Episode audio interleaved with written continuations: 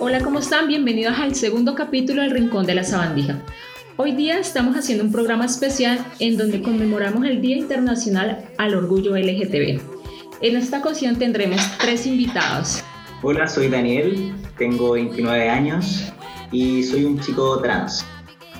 Hola, eh, me llamo Alex Santander, tengo 29 años también y eh, soy homosexual. Hola, soy Ivonne, eh, yo tengo 34 años y soy lesbiana. Para empezar, recordar que se celebra el 28 de junio, ya que se conmemora los acontecimientos que pasaron en Estados Unidos en el año de 1969. Eh, mira, bueno, yo justamente hace como unos días estaba viendo, y creo que lo habíamos conversado detrás de micrófonos, eh, el tema de que el orgullo LGTB nació eh, por una persona que era transexual. No sé si han escuchado que se llamaba Marcha P. Johnson. Sí. Y ella fue una de las profesoras y activistas que, que inició eh, las marchas eh, del orgullo LGTB y fue básicamente en los años 70 que cuando todavía los homosexuales, transexuales éramos considerados como enfermos mentales. Entonces yo creo que está bien que, que se siga como de alguna forma recordando esta fecha, esta iniciativa de, de ella, por lo menos de marcha. Ustedes, claro, ¿ustedes cómo creen que se trata el tema de la discriminación en el 2020? Un ejemplo, o sea, lo puedo decir porque yo por ser mujer puedo sentirme discriminada, eh, por ser chica, por ser inmigrante, eh, gorda, flaca, en fin, infinidades de categorizaciones. Entonces hoy día es lo que es lo mismo pertenecer a la comunidad LGTB, a diferencia en lo que fue en los años 60, 70. Bueno, yo eh, en el año aquí 2020 eh, siento que la discriminación ya no es como antiguamente era, claramente. Eh, yo sufrí mucho bullying cuando era chico y hoy en día eh, ya puedo vivir libremente siendo la persona que soy hoy en día. Antiguamente me daba miedo decir que yo era un chico trans y recién el año pasado pude sentirme libre, eh, amarme y decir soy un chico trans sabiendo que no me iban a discriminar. ¿Me escuchan? Sí, sí, sí, te escuchamos. ¿Quieres opinar algo? Preguntábamos, o bueno, comentábamos más bien que sí, hay alguna diferencia eh, con el tema de la discriminación ahora en el 2020 a lo que era a finales de los 60 y a comienzos de los 70?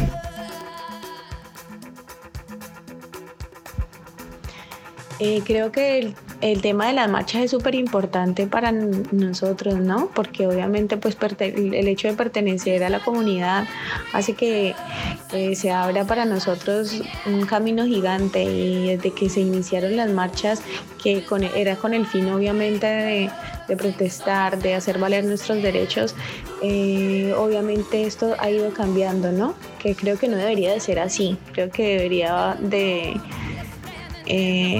de seguir siendo las marchas por protesta, por, por hacer valer nuestros derechos. Sin embargo, pues eh, no lo veo tampoco tan mal el hecho de que se pueda disfrutar y el hecho de que se pueda eh, tomar un momento como estos de una forma divertida y agradable. Sin embargo, pues como te reitero, creo que tiene que eh, seguir como se hacía anteriormente y no perder eh, no perder el hilo de lo que del por qué eh, son las marchas. Sí, sí, es verdad. Eh, ¿Ustedes creen que pertenecer a la comunidad LGTB es dependiente de una clase social? No sé, lo digo porque puede ser que los sectores más conservadores es un poco más difícil encontrar gente de esta comunidad, o sea, son como más cerrados. Eh, bueno, yo creo que el hecho de uno ser gay, que es mi caso, yo creo que no distingue ni clase social, ni religión, ni estatus social. Yo creo que tiene que ver más que nada como algo que uno siente internamente, una atracción que uno siente hacia el sexo opuesto. Y de alguna forma no, creo que tenga nada que ver con, con eh, lo que tú decías del estatus social o de alguna clase social. Eh, es un poco más difícil salir del closet de alguna forma si tú estás en, te rodeas de gente o tu estatus social. Como la cosa de que se puede salir del closet, sí, pero si tú. Dime. lo que pienso de eso. Se cortó un poco. Les preguntaba que si el pertenecer a la comunidad LGTB es dependiente de una clase social. Un ejemplo es porque puede ser que en los sectores conservadores es un poco más difícil encontrar gente de esta comunidad. No sé qué creen ustedes. Eh, en mi experiencia, eh, en el año 2013 yo me empecé a desarrollar en la comunidad cristiana, en donde ahí era imposible encontrar alguien gay, lesbiana o trans como yo. Entonces, eh, a mí me costó mucho poder desarrollarme como yo sentía hacerlo, ¿cachai?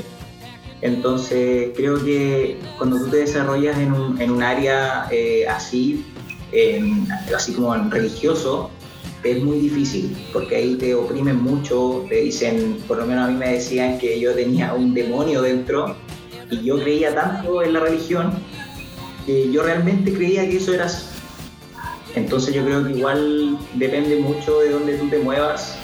Sí, yo, yo igual estoy de acuerdo con, con Daniel y también en, mi experiencia como que mi mamá es muy cristiana, ah, allá en Colombia es súper cristiana, de hecho asiste a una, una congregación que se llama La Cruzada y, yo recuerdo que igual eh, ella me llevaba como a culto, como a, sacarme como el demonio, porque para ella eso estaba mal, o sea, como ser gay no, no, no, no es, o sea, en la religión para ellos, al menos lo que ella concebía que era ser gay no, no era.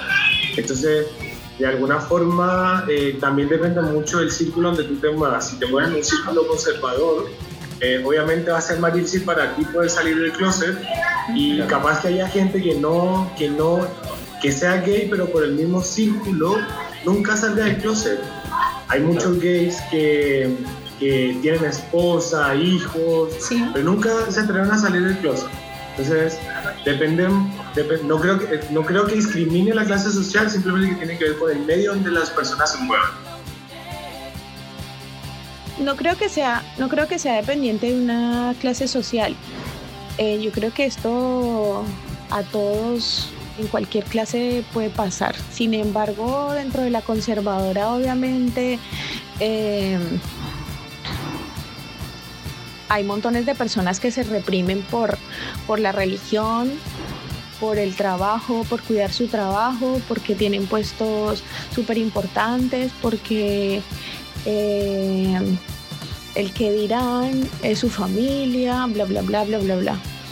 Pero yo creo que esto a todos nos compete y en todo lado se ve, tanto en clases altas, bajas, conservadoras, y liberales, que obviamente ellos no se van a expresar como nosotros, como el PUS y como nosotros lo hacemos, que eh, claramente eh, toda esta liberación empezó con la clase obrera, ¿no? El salir a marchar, el mostrar que, es, que, estamos y que tenemos que ser visibles. Y, y ahí fue donde se inició todo esto.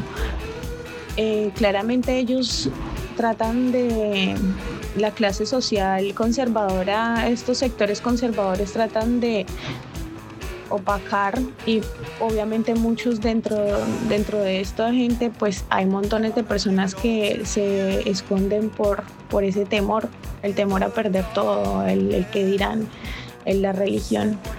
Yo lo asocio muchísimo con el tema religioso, entonces eso. ¿Ustedes creen que el origen de las marchas buscaba la reivindicación de los derechos y hoy en día, donde el mundo claramente ha cambiado, dejaron de tener un tono de protestas y se ven más como algo comercial? Básicamente para mí, o sea, personalmente lo digo, se ha convertido como en algo, un carnaval, como que perdió ese fin, eso que, que de verdad era, tenía ese valor. Mira, justamente hoy en redes sociales como que si bien estamos en un sistema capitalista que, se, que todo lo que busca las marcas, eh, busca capitalizarlo, y por ejemplo, hoy veía por redes sociales que criticaban mucho el ejemplo de Calvin Klein, no sé si ustedes lo vieron, que como marca, como imagen, ellos eligieron a una mujer negra trans activista, ¿me entiendes? ¿Ya? Eh, la eligieron como marca de Calvin Klein. Entonces, de alguna forma, no sé si, no sé cuál sea como el trasfondo de que ellos elijan a esta persona, a esta figura, para que lo represente. Entonces yo creo que más que nada, de alguna forma las marcas eh, se han apropiado para capitalizar, ¿Cómo se han apropiado de la marca gay, del orgullo gay para capitalizar. Claro. Y se han olvidado la forma, el fondo que tiene esto, que es eh, representar de que en realidad somos una comunidad, que éramos una minoría, que nos podemos organizar, que tenemos voz, que nos podemos desempeñar en diferentes roles de la sociedad Sí. eh, y que además de eso mostrarnos, alzar la voz. Entonces yo creo que sí, hay algunas marcas o algunos, algunos sectores que se apropian de eso y se les olvida el fondo de lo que realmente nosotros, eh, porque yo he salido a protestar, he salido a marchar por el orgullo gay, y se- y- pero hay algunas marcas que en realidad se apropian, como que no entienden por qué, por qué uno sale a marchar o, o el día del orgullo gay. Claro, no, no, no entienden el trasfondo de eso. No sé, ¿tú qué piensas, por ejemplo, como transgénero? Por ejemplo, eh, si tú te viste representado, o no sé si, si viste que Calvin Klein eh, sacó como figura a una mujer negra trans, ¿lo viste? Sí, sí, lo vi. Sí, era una morenita. Sí. eh, em, la verdad es que yo no, no me sentí identificado con, con eso. Creo que lo están usando por no, no leí el trasfondo. Lo mismo que hacen todos los famosos también, po. Se cuelgan de eso para hacerse ver. Sí, sí, la verdad, lastimosamente muchos se sacan como provecho, ¿no? De la situación. Capitalizan la cosa en realidad. Claro. ¿no? Y, y la última vez que fui a una marcha, eh, bueno, estaba lleno de publicidad por todos lados. Entonces como que distrae un poco a lo que uno va. Sí. ¿Cuándo fue la última vez que fuiste a una marcha? El 2017. Ah, hace tres años. Sí, sí, de hecho a mí me costaba un poco participar de eso porque yo tenía así como una disforia frente a eso, así como recién el año pasado yo acepté la persona que hoy soy. A mí me cargaba todo eso de, de las marchas y, y esa vez que fui fui como casi obligado, pero me sentía incómodo, me sentía súper incómodo, sentía que no me representaban y era por un rechazo más bien, porque yo antes rechazaba a toda la comunidad, la rechazaba y era por un tema mío, sí. Lo, lo tornan también como carrete. Claro, es verdad. ¿Cómo creen que se lleva pertenecer a la comunidad LGTB en el núcleo familiar? Mira, eh, al principio fue súper complicado, fue difícil. Para mi familia fue muy complejo porque mm, pues crecí en una familia religiosa, testigo de Jehová, y mm, pues la religión, sabes que es la que maneja, obviamente pues la, la familia y, este tema. Al principio fue súper difícil, fue muy complicado, fueron ocho años en los que eh, mi familia me hizo a un lado, eh, no podía sentarme con ellos a comer, no podía salir con ellos en familia, eh, recibí maltrato físico, psicológico. Fue súper fuerte, fue bastante fuerte. Sin embargo, yo creo que siempre fue una lucha constante. Siempre estuve luchando con ellos con el hecho de, de demostrar lo que yo era y como siempre se lo he dicho a mis amigos y se lo he dicho a muchas personas, yo no esperaba que me aceptaran, sino que me respetaran. Y en ese momento, mm, que entendieran pues obviamente que todos somos diferentes. Yo no, voy a dejar, no iba a dejar de ser una hija o una hermana o, o, o una amiga por ser lesbiana. Entonces fue muy fuerte, fue una lucha de muchos años con mi familia, que afortunadamente eh, ahora es excelente. Después de tanto pasar por tantas cosas, entendieron muchas cosas y, y también creo que el ejemplo para mi familia es súper importante, el ejemplo, el ver, el ver lo que yo he hecho, lo que he sido. Y ahora lo ven de una forma muy diferente, me han ayudado muchísimo, eh, lo entienden perfectamente de que yo soy lo que soy, lo que quiero, lo, lo que eh, por lo que he luchado. Me respetan muchísimo, me quieren mucho y me piden hijos todo el tiempo. Y ya saben que obviamente no, no voy a estar con un hombre, pero saben acerca de la inseminación y es maravilloso. Ahorita ellos lo ven de una forma diferente y mi padrastro incluso y mi mamá eh, son de los que defienden, son de los que defienden eh, los derechos de la comunidad. Así que maravilloso. Hoy en día yo no siento, gracias a Dios, nunca sentí como ese, ese rechazo de mi familia. Tuve como el privilegio de que, de que todos me aceptaron.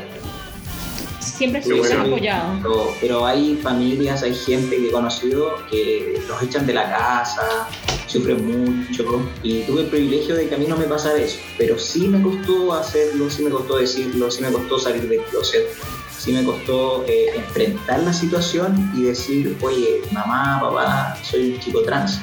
En el momento que se los dije, ellos como que se hicieron los locos. Como que mi papá me acuerdo que me dijo, yo te acepto pero no te apoyo, algo así me dijo también ellos eran súper religiosos y frente a eso ellos no lo entendían, porque no entendían cómo si Dios había creado al hombre y a la mujer no podía haber nada más entre, medios. yo siendo hombre, para ellos era algo totalmente extraño. Entonces a eso tuve que educarlos y decirles que sí existen más personas, que hay un, mundo de, de otros géneros eh, para el caso mío, ahora, hoy en día, como que para mi familia, por suerte, no es tema, pero debo, o sea, debo decir que igual es, tiempo, porque cuando yo, yo tengo ahora 29 años, yo salí del closet cuando yo tenía 17, 18 años y de alguna forma en, su momento ellos no, no, lo, no, lo, tomaron de buena manera. También como lo que le pasó a Dani, como que ellos me dijeron como ya, ok, te aceptamos pero no lo compartimos. O sea, como que también se hicieron un poco los locos, como que no me seguían preguntando por novias, por lolas, eh, me decían como hijo, como que se hicieron los locos un poco. Hasta que un día, eh, como que antes de venirme yo para acá, como que planteamos el tema sobre la mesa y como que de alguna forma le hice caer en cuenta que había salido del closet y claro, ellos seguían como con esa negativa. De hecho, mi papá, me acuerdo, nunca se me va que me dijo como, a mí en la vida me han pasado dos cosas muy difíciles. Uno es que se haya muerto mi papá, o sea, mi abuelo, y lo otro es que tú me hayas dicho que yo sea gay.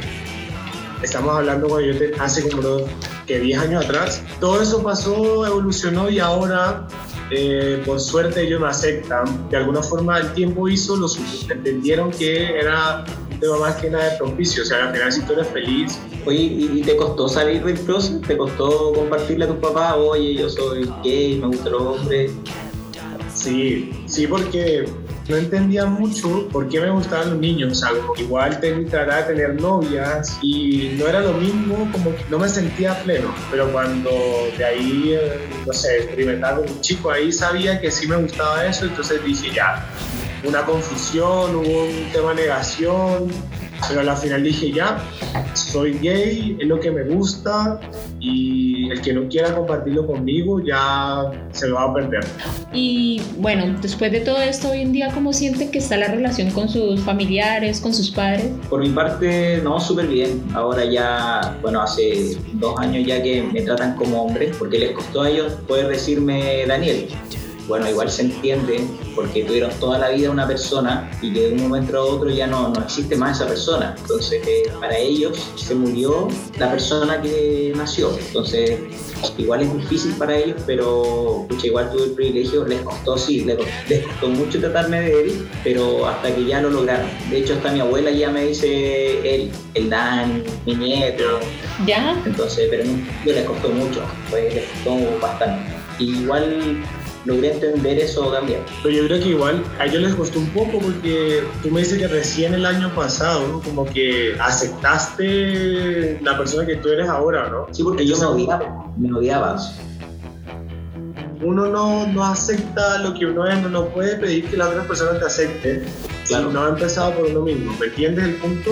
Entonces, como que de alguna forma eh, es eso. Yo, igual también al principio, también como que no entendía, decía, ¿por qué no puedo tener novia? Mi mamá me presentaba chicas y no me gustaba. Y yo decía, ¿pero por qué? ¿Por qué? ¿Por qué no puedo? todo este proceso de cambio ocurre en la adolescencia yo creo que no siempre. Mm, yo creo que también con el tiempo te vas dando cuenta de que te gustan otras cosas, o sea, te puede llamar la atención otra persona, independientemente del género. Mm, hoy estás contenta y estás con tu esposo y con tus hijos, pero resulta que te empezaron, te empezó a dar curiosidad y a sentir deseo por, por una mujer y es algo súper natural. Eh, los seres humanos eh, estamos en constante cambio. Entonces, obviamente, ahí también está ese miedo de dejar represión. Y, y, no siempre se da en la adolescencia, también se da de, en personas ya más adultas, que a muchos eh, se nos despertó esto, lo despertamos o no sé cómo en, en la adolescencia, pero en realidad creo que eh, estos cambios aparecen en cualquier momento de nuestra vida. Eh, sí, por lo menos eh, igual yo podría haber salido mucho antes del closet, pero como yo le tenía terror a poder comentar lo que me pasaba, porque yo era muy tímido antes, entonces no sabía cómo expresar lo que yo era. Recién en el 2017, como que dije a todos, a toda mi familia, oye, yo soy trans. Entonces tuve que vivir todo un proceso para poder yo comentarles a ellos y también un proceso conmigo mismo. Igual es difícil, es un proceso muy difícil, pero se logra. ¿Ale? Yo creo que llega un momento en el que, en el que uno como persona empieza a ver cómo va a ir tu sexualidad, hacia qué lado te vas a inclinar. Cuando yo tenía 16 años, ahí me empecé a dar cuenta de que en realidad me gustaban los, los hombres y fue básicamente como en esa etapa, en la adolescencia, porque ahí yo sentí que me sentía atraído por los hombres yo que tengo uso de razón que me gustan las niñas. Y yo encontraba raro, así, pues, ¿por qué me pasa esta weá si yo veía así como hombres con niñas y decía, pero ¿por qué a mí no me pasa lo mismo? ¿Por qué a mí no me gustan los hombres? Y eso es como lo normal. Claro, pero tú pasaste por un proceso. Antes eras niña y me imagino que se veía más raro para tu familia a como ahorita te ves físicamente. Pero ese tipo de atracción es meramente como algo sexual o es algo emocional? En la atracción eh, se siente de manera sexual y emocional, las dos, normal, como lo siente cualquier persona, ¿no? O sea, así lo veo yo. Por mi parte fue emocional y sexual como todo, todo me llamaba toda la atención de una mujer. O sea, por mi lado, yo por lo menos cuando era chico como que pensaba en lo sexual, o sea, ¿para qué le puedo decir mentiras? Igual uno cuando es chico es más, cuando está experimentando, al menos yo a los 16 años no estaba pensando en tener una relación, pero después cuando uno madura un poco, después se da cuenta que quiere algo como más que sexo y quiere tener una relación estable con alguien, con un hombre, pero al principio sí fue como más netamente sexual. Esta pregunta, bueno, va para Dani.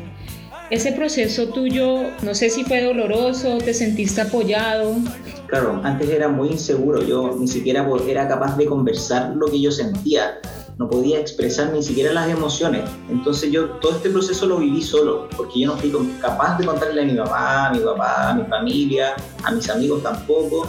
Cuando yo era chico siempre tuve, o sea, siempre me gustaron las niñas y yo decía, ya, pucha, ¿por qué será así? A lo mejor seré, eh, dije, a lo mejor soy lesbiana, tal vez eso era. pero yo no me sentía identificado. No, yo no me sentía como una mujer que me gustara otra mujer. ¿Cachai? Entonces yo decía, ¿por qué yo quiero ser como un niño? ¿Por qué yo quiero tener barba? ¿Por qué yo me quiero vestir con corbata? ¿Por qué yo me quiero vestir con camisa? Yo todo ese proceso lo viví solo. Lo viví solo, eh, no se lo compartía a nadie. Entonces tampoco en ese tiempo yo buscaba, me acuerdo en internet cosas y no me aparecía nada. Hoy en día tú pones eh, que es ser trans y te aparece un montón de cosas. de cosas, sí. Entonces me dio depresión por el hecho de guardarme tantas cosas. Empecé con ansiedad, con crisis de pánico. Obvio, entonces mi tía, mi tía me llevó a una psicóloga. Entonces yo ahí expresé lo que me, me, pasaba, lo que sentía. Y imagínate, esto fue a los 17 años, 16 años. Y la psicóloga me dijo, tú eres un chico trans, eso es lo que eres tú. Y yo así como, ¿qué es eso? ¿Qué es ser trans? Mm. Y me dice, te lo voy a explicar súper fácil. Es como que tú compres papas fritas y por dentro vienen doritos. Así me lo explicó ella. Y yo así como, ah, ya. Y después me fui para la casa y dije, y empecé a buscar, como empecé a buscar transgénero y no me aparecía mucha información. Entonces hoy en día, hoy en día estamos súper informados. Yo creo que cualquier persona que no sabe se mete a internet y va a encontrar toda la información. Pero yo en ese entonces no tenía la información. Entonces pasaron años hasta que conocí a un chico que era trans y él me dijo, mira, tenés que hacer esto, esto otro, esto otro, tenés que pasar por este proceso, por este otro proceso, para tú poder llegar a ser quien tú quieres ser. Claro, pero ahora que pasaste por todo, ¿cómo llevas una relación? O sea, ¿cómo le dices a tu pareja actualmente, no, yo soy un chico trans? ¿O cuánto tiempo esperas para decirle? ¿Y cómo es el choque de esa persona al, al tú decirle que realmente no es lo que ella espera? Yo tuve que hacer terapia psicológica, tuve dos años para lograr aceptarme como yo era, porque yo me odiaba, yo me miraba al espejo y me odiaba, así con todo mi ser, me cargaban tener teta, me cargaba, entonces yo no me miraba al espejo. Entonces al yo no aceptarme, yo era una persona súper, súper, súper inseguro, súper. Entonces me costaba tener relaciones, pero yo cuando conocí a una chica, yo no le decía el tiro, oye, yo soy trans. Primero la conocía, como que la conquistaba, y luego cuando ya estábamos bien así como enganchados, yo ahí iba y le decía, ¿sabes que Mira, te tengo que decir algo. Soy, soy trans. ¿Y, cuál era la reacción de ella? Mira, siempre la suerte, tuve la suerte de que las personas que les dije lo aceptaron. Me decían, me da lo mismo como tú seas, a mí me gustas así tal cual. Porque yo tenía el temor, por eso yo no contaba en un principio, tenía el temor de que me rechazaran, tenía el temor de que, de que me mandaran a la chucha o, que no me quisieran así. Entonces siempre mentía, yo mentía, yo no decía que era un chico trans. Entonces hoy en día ya voy de frente porque ya en redes sociales aparece que yo soy un chico trans, pero antiguamente yo lo ocultaba, no quería que nadie supiera que yo era así. Al igual como te sinceras con la pareja tuya, ¿en tu trabajo igual saben? Sí, mi trabajo también saben. También me costó, de hecho el año pasado fue como cuando yo salí del closet, en mayo de 2019. Como que les quise contar a todos porque yo sentía que mentía todo el tiempo, porque yo quería contar cosas que yo estaba viviendo, que me había cambiado el nombre, que me iba a operar, quería hacer a mi amigo decirle, oye, ¿sabes qué me pasa esto? Y yo no les podía decir, porque yo sentí que me iban a rechazar. Entonces, con la terapia psicológica, él me dijo que tenía que decirlo, que al final tenía que contar quién yo era, porque al final iba a vivir como en una mentira y no iba a poder ser sincero. Entonces, si yo no era sincero con los demás, menos iba a ser conmigo mismo. Entonces, pero sí recibí el apoyo de todos, en el trabajo igual. Como que sientes que te quitas un peso encima. ¿cierto? Sí, yo me sentí que me di un peso enorme. Además, o sea, obvio. Alex, igual, ¿tu trabajo saben?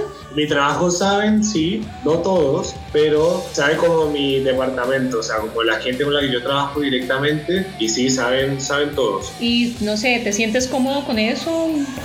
¿Marcó alguna diferencia?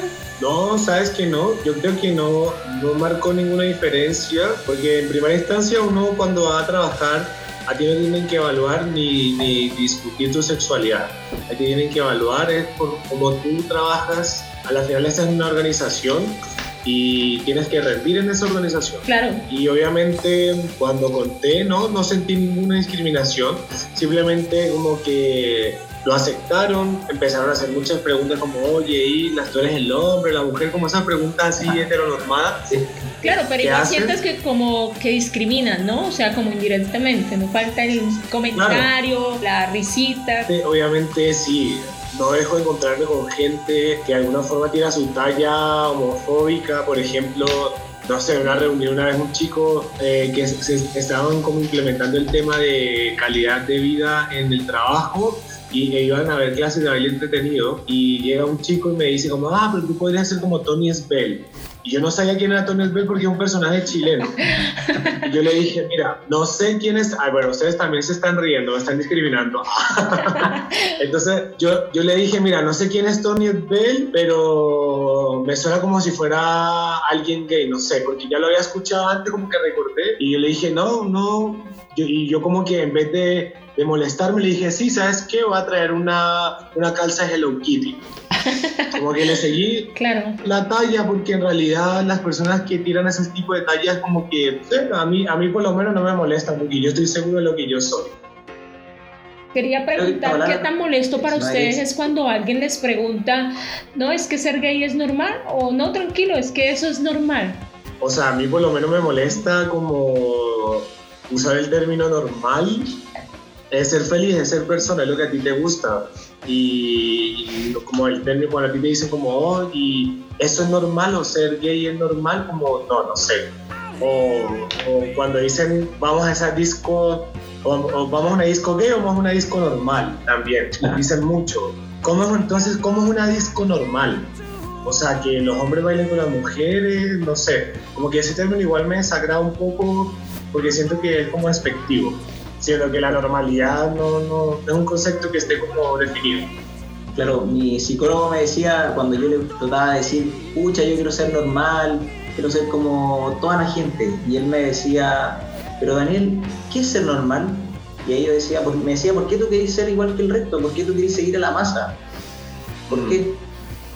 Se supone que la comunidad LGTB lucha por la igualdad de género pero aún así hay lugares que son solo para gays, perdone que lo diga así, pero eso que vendría siendo como, no sé, contradictorio para ustedes. Quieren que todos seamos iguales, pero ¿por qué hay lugares que dicen que es solo para gays?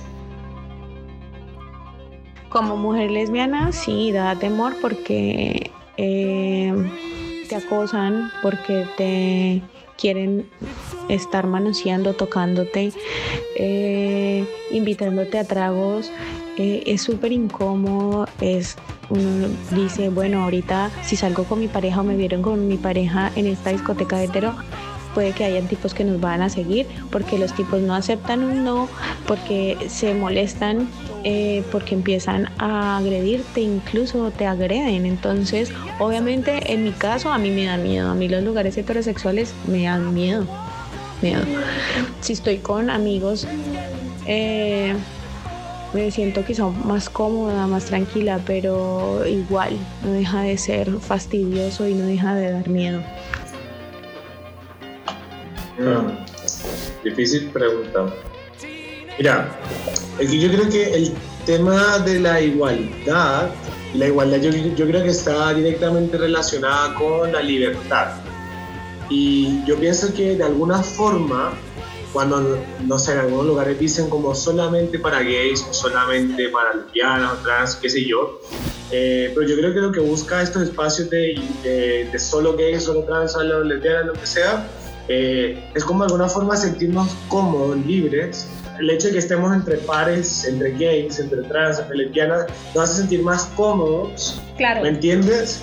por lo menos yo, si le quiero dar un beso a mi pareja en un lugar que es totalmente hetero, lo voy a pensar tres veces. Claro. De darle un beso a mi pareja en una discoteca que es gay friendly. Escucha, yo que he participado en, en, me he metido en disco hetero, disco alternativa, pero igual no, no me gustan mucho las discos como heteros. Como que, no, no sé, el tipo de gente que va no me gusta, no me agrada y como dice Javier, que eh, uno no se puede expresar libremente. Por lo menos yo paso, yo paso bien.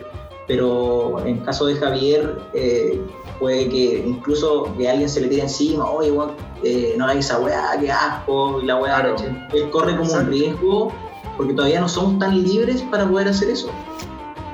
Y sí, no, y más que, más que un eh, la discriminación, que en muchos casos obviamente también está ese miedo. En mi caso, te soy sincera, más es el, el, el miedo, el miedo al acoso, al acoso que siente uno.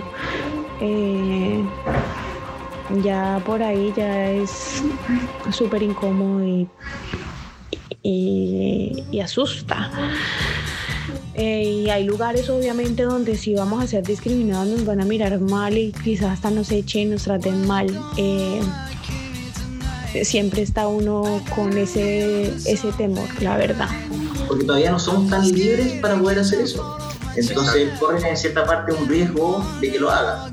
Claro, y no debería ser a... Que le peguen, que haya gente homofóbica cuando él salga y se vaya, lo estén esperando afuera. Entonces creo que hoy en día no estamos seguros de poder dar estas demostraciones de cariño en lugares que, que son como heteros. Como heteros, y no deberían llamarse heteros, porque ahí es donde está, donde yo me pregunto dónde, dónde somos personas. Claro, donde todos somos personas. Y no debería sentir como ese miedo de ir a un lugar y no como que no me sienta amenazada por el otro, porque me miren, porque me juzguen. Deberíamos ser libres y compartir en cualquier lado. De hecho, las discos alternativas como que uno se siente más, más libre, como que te sentís como en familia. Sí, es verdad, y de repente es la misma energía, la misma gente. Uno se siente en familia, así como, ay, hay gente como yo, ¿cachai? Eh, no puede ser. Entonces yo antes decía, pucha, podría haber visto así donde vayan trans, donde las minas sepan que todos los jugadores que están ahí son trans. Porque si yo a una discoteca...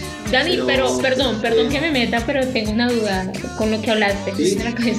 Bueno, cuando vas a una discoteca y, y te saca otro chico a bailar, ¿qué haces? ¿Cómo te Nada, le digo, no, no, no, gracias. Pero no te sientes incómodo, no te molesta. No, para nada, me da risa, me da risa igual. Porque yo en mi cabeza digo, oye, si supiera que no tengo lo que a él le gusta, como que me da risa. Entonces, como, bueno, si supiera que no tengo pene, yo también te alejaría, ¿cachai? También no me sacaría Yo creo que tus genitales no deberían definir tu identidad Claro, claro. Bueno, en ese tiempo pensaba eso. Así como que tenía súper eh, marcado ese de, no, eh, tengo que tener pene para yo ser un hombre. Hoy en día no pienso así. Da lo mismo lo que hay de entre medio de las piernas. Claro, pero igual cuesta un poquito más una relación de pareja o... No, por lo menos el, el tipo de mujeres que yo busco eh, generalmente siempre son heteros. Entonces igual como que me cuesta un poco, como que en, mi cabeza hay como un shock de, pucha, a lo mejor la otra persona eh, quiere otra cosa, eh, tal vez no la voy a poder satisfacer, pero al final no, al final no, no, se necesita penetración para hacer sentir placer a una mujer, ¿cachai? Entonces creo que tienen muy normalizado la, la penetración, como que sobrevalora mucho el penetrar. Por lo menos yo antes sentía que para poder encajar me tenía que gustar el fútbol, me tenía que gustar la cerveza, me tenía que decir el asado, bien, más que me gustara el asado. Claro, para sentirte yo, como macho. Sí, para poder encajar y decir ya, ¿qué es ser hombre? Ya, esto es ser hombre, que hace el asado, que le gusta la pelota. Y yo traté de ser así para poder encajar, pero llegó un momento que dije, bueno, a mí no me gusta el fútbol. ¿Cachai? A mí me carga los asados, ¿cachai? Eh, no me gusta la cerveza. Y eso me hace ser menos hombre Claro. No, ¿cachai? Entonces, cuando conocí a un amigo hetero eh, y él tampoco le gusta el fútbol, tampoco le gusta la cerveza, y decía, weón, o sea, oh, qué bacán, bueno, un hombre que no le gusta el fútbol, que no le gusta la cerveza, qué bacán. ¿cachai? Entonces ahí dije que el ser así no significa que yo sea menos hombre. El, por lo menos el no tener pene no significa que yo sea menos hombre. Yo creo que los estereotipos hacen mucho daño en la sociedad. Sí. Por el solo hecho de que traten de encajar una persona en, un espectro tan grande, como que traten de encajar una persona en algo. A ti te gusta esto, te debe gustar esto y te debe gustar esto. Yo por lo menos nunca he sentido la necesidad de, de, cumplir algún estereotipo gay eh, por el simple hecho de que yo siempre me guiaba como ser yo. O sea, si me gusta esto, o sea, al final se trata como de, de ser uno mismo y de No creo mucho Claro, en de sentirse al final uno mismo feliz hay. con lo que es, o sea, no darle la alegría al otro o no hacer cosas para encajar en un grupo, o sea, terrible si tú no te sientes como cómodo con tus cosas y inseguro todo el tiempo. y- Cuando uno está en en un domingo a las 4 de la tarde acostado, no sé, solo, y estás deprimido, ¿quién te va a hablar de los estereotipos? Nadie, O sea, claramente. Nadie. Sí, tienes toda la razón. Eh, cambiando un poco de tema, ¿creen que, que ha valido la pena todo esto que han pasado? Sí, por lo menos por mi parte, siento que el haber vivido todo, todos estos procesos me llevó a ser quien soy hoy en día. Creo que si tuviera que pasar todo de nuevo para ser la persona que hoy soy, Claro. lo volvería a vivir. Yo pienso que sí, ha valido la pena totalmente. Porque al final, con todo esto, uno ha logrado descubrir lo que uno realmente quiere y es. Que sí, ha valido todo, todo, todo ha valido la pena, muchísimo, muchísimo. Todo lo que pasé creo que fue muy difícil para mí, fue bastante difícil, bastante complejo, porque no fue fácil que el sentirte solo, sin un apoyo familiar, pero ahorita lo vale todo porque siento que mi familia cambió su forma de pensar y cambió su forma de ver totalmente todo, todo, todo, todo era súper homofóbica, demasiado. Y el hecho de que mi familia les cambiara la mentalidad para mí es algo maravilloso, maravilloso. El que vean ahorita todo de una forma diferente, el que entiendan de que eres libre y de que tú amas como quieres amar. Y, y eso para mí es maravilloso. Así que genial. Aparte que siento que también le abrí camino de algún modo a mis hermanos. Y yo soy la única que pertenece a la comunidad en mi familia, pero mis hermanos han cambiado demasiado también su forma de pensar. Yo día a día eh, intento como hablar con ellos. eh, Eso es como lo fundamental, uno tratar de educar. Ajá. ¿Me entiendes? Porque educar a la gente que en realidad no, no o sea, hay dentro del espectro de la sexualidad hay miles de cosas que explorar y que ver. A lo mejor muchas de las personas que son, y uno educa, mira, también hay gay, bla, bla, bla, y explica de alguna forma, porque mucha gente no tiene información, entonces la gente puede llegar a entender. Dani, yo te quiero preguntar algo. ¿Tú estarías con un con una mujer que es que fuera trans? Obvio, obvio que sí. Porque es mujer, al fin y al cabo. Obviamente estaría con una chica trans, porque da lo mismo lo que hay entre medio de las piernas. Eso no, no me importa. Me importa el, más el sentir. Lo importante es, es el amor. Bueno, yo encuentro Ah. que tenemos tanto por qué trabajar y por qué luchar que, que todavía nos queda tiempo. Y todavía hay mucho mucho huevo, claro, Sí. y hay mucho huevo lastimosamente que, que está arriba de nosotros y que cierra esas oportunidades de, de abrir, de que la gente comparta, exprese y demuestre lo que realmente, lo que realmente quiere. Exacto, exacto. Chicos, entonces nada, quiero darles las gracias por acompañarme esta noche en el programa de Rincón de la Sabandija. Y quiero, Daniel, felicitaciones y gracias por compartir tus experiencias íntimas. Alex, muchas gracias también por compartir esta noche con nosotros y con la gente que te va a escuchar. A Ivonne, muchísimas Hola. gracias también. El espacio, muchísimas gracias, de verdad, súper rico. Muchas gracias por la invitación. Ya, y Muchas gracias, Kate, por eh, dejar expresarnos todo esto que de alguna forma sentimos. Y acuérdense que los espero en el próximo programa y bueno, chao a todos y muchas gracias es. por compartir esta noche. Seguir pegados con el rincón de la sabandija. Chao, chao chicos.